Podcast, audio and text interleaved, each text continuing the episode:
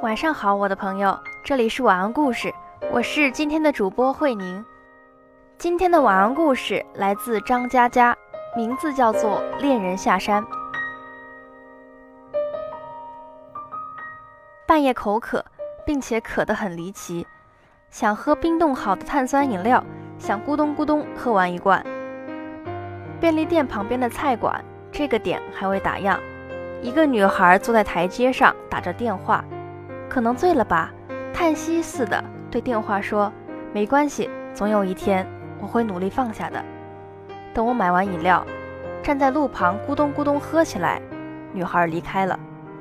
其实我买了七八罐，本来想送她一罐，咕咚咕咚一下，痛快极了。放下对很多人来说是艰难的事，但放下到底什么样子，他们说的都不同。有的说，可能某一天起床阳光明媚，心中往事像一滩水迹，蒸发的无影无踪，放下是懒得追忆。有的说，跟旧人在街角相逢，笑一笑，只想快点去菜场，赶在关门前买一把菠菜，放下是波澜不惊。有的说，能够再出发，公路尽头撞见彩虹，打算分享的人换了一个，放下是从头生活。他们在痛苦中憧憬，憧憬悲伤突然消失，放下以后生机勃勃，不必辗转。我见到大家非常努力。一位朋友吃三个月的素，发现馒头让人发胖，又换了方式。他长途跋涉去山区支教。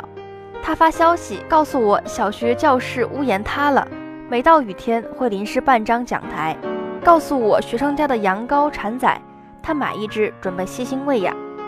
半年后，他问我：“张佳佳，为什么放下这么难？”为了放下，都市青年在雪后的山崖放羊，突然还是会大哭一场。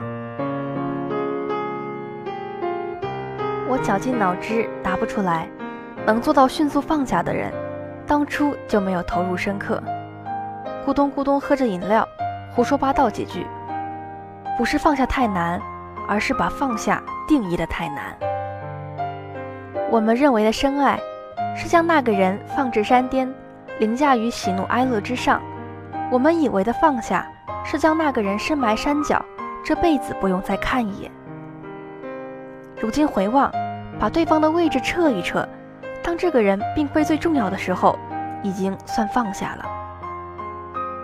曾经日常以恋人为中心，而走到遥远的山那头。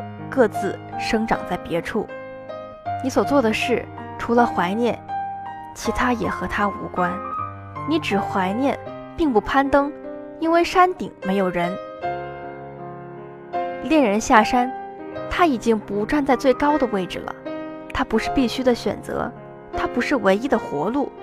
这么定义放下，那么我的朋友也好，坐在台阶上的女孩也好，你们不需要那么辛苦的。